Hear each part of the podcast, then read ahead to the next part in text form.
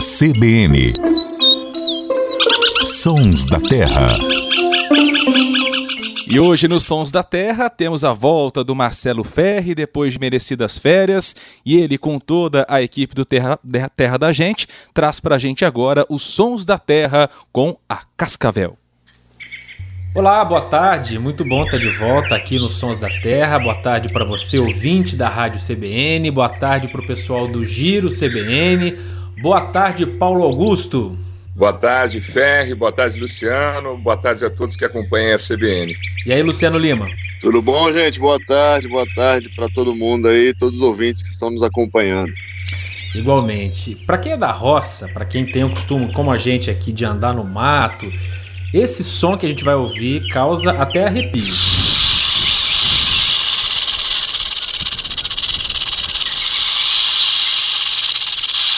Já fiquei arrepiado aqui, eu morro de medo de cobra.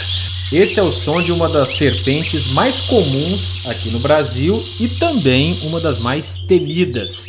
Quem é que não conhece ou pelo menos já ouviu falar da cascavel? Na verdade, a gente chama de cascavel um grupo de serpentes com mais de 35 espécies, mas só uma tem aqui no Brasil. E a cascavel faz esse som, é algo bem particular dessa cobra, né? Com um guizo que ela tem na ponta da cauda. Ô Luciano, me fala sobre esse guizo que a cascavel tem na cauda. Já ouvi dizer que o número de anéis que tem no guizo corresponde à idade dela. É verdade? Ótima pergunta, Ferre. Na verdade, não é. Na verdade, não é verdade. Não é verdade. É, o que acontece é o seguinte: esses anéis, geralmente, eles são resultados de diferentes trocas é, de, vamos dizer assim, de pele dessas serpentes. E não necessariamente ela faz uma troca de pele por ano. Às vezes ela pode fazer duas, às vezes até quatro trocas de pele. Então não tem relação nenhuma entre a quantidade de guizos e o número de anos. É, embora ser, é, serpentes cascavéis que têm um número maior de guizos tendem a ter um pouco uma idade mais avançada é, que também dá para você perceber pelo tamanho da serpente e tudo mais. Mas crescimento de serpente é uma coisa muito complexa, que está sujeito à, à, temperatura, ao clima, então tem diferença entre diferentes regiões, então não é. não dá para bater o martelo, não. Agora, Luciano, é, esse som da cascavel, ele serve para quê? Já, já que a, as cobras são surdas, né? É, não é, é diferente, por exemplo, de um passarinho que disputa território, né? A cascavel, esse som, é para assustar, para quê? O som da cascavel é um som de alarme, é, um, é, um, é, um, é literalmente um alarme para falar, olha, eu tô aqui, não mexe comigo. Quem tá às vezes olha um buraco de tatu abandonado ali, ouve aquele som também, ó. Ela, a cascavel também produz um, um, um som através da, da boca, um, um, som bem curioso. Um chiado, é, né? Isso, são bem chiados. Vamos ouvir verdade, o chiado dela aí. Dá arrepio esse também.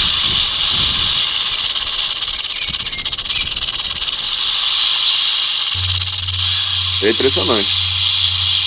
E na verdade eh, são são adaptações para ela não precisar usar o veneno. Na verdade, a cascavel tem o, o guiso, por exemplo, as próprias jararacas, às vezes elas batem a cauda, mesmo não tendo guiso, para chamar atenção se elas percebem que uma pessoa vai se aproximar demais ou eventual predador. Por que isso? Porque o veneno das cobras, é, ele, ele é uma coisa custosa de se, de se produzir das serpentes.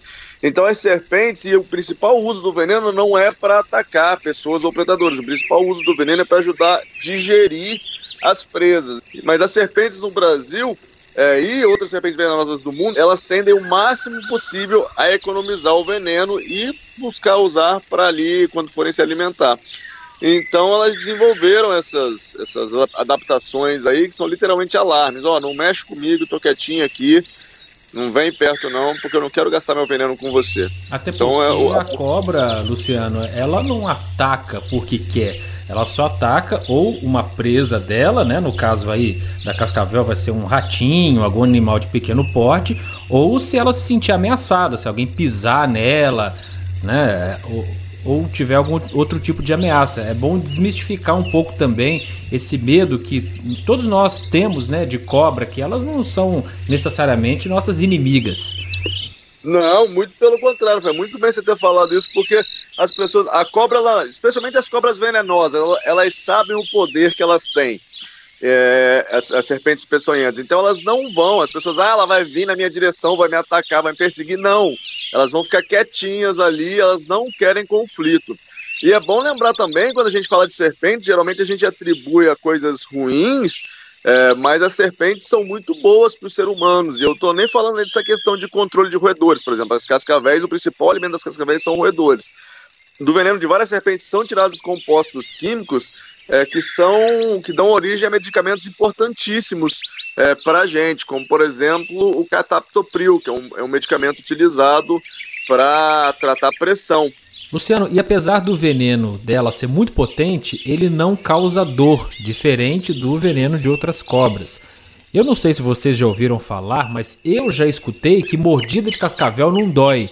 Inclusive já vi história de gente que estava dormindo, levou uma picada de cascavel e não sentiu.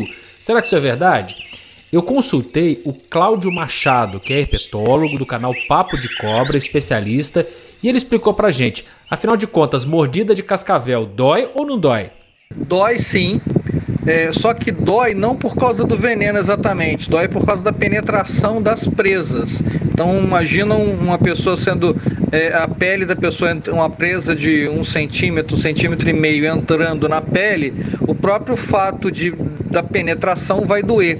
O veneno da cascavel ele é neurotóxico, então o que a gente fala é que ele dá dor muscular pelo corpo todo, ele dá uma dor muscular generalizada e diferente da, da, da jararaca que dá uma dor local, isso em função do veneno. E o que fazer em caso de acidente? Primeira coisa é manter a calma, que normalmente é o mais difícil. Né? A pessoa não vai morrer instantaneamente, não vai ter um agravamento instantaneamente. Então mantenha a calma, fique deitado. É, normalmente é bom elevar o local da picada. Se a pessoa foi picada no pé, levantar a perna. Se foi picada na mão, manter a mão é, levantada, né? Para poder facilitar o fluxo de sangue. E é exatamente por isso, né? Para que você não deve fazer é, torniquete, garrote, para não impedir essa circulação. Então, basicamente é isso. Lavar o local com água e sabão, não por causa dos venenos, mas por causa das bactérias que esse animal tem na boca. É, se hidratar né, com água é muito bom, porque muitos desses venenos têm função de paralisia do rim. E ir para o hospital quanto antes. É, o principal alerta é o que não fazer, né? Não fazer torniquete, não cortar, não passar nada, simplesmente manter a calma, se hidratar e ir para o hospital, até porque um acidente com uma cascavel pode ser bem grave. A gente está falando do som da, do, do, guiso, né, da cascavel. Em certas regiões, por tradição, a viola caipira carrega pequenos chocalhos né, feitos de guiso de cascavel.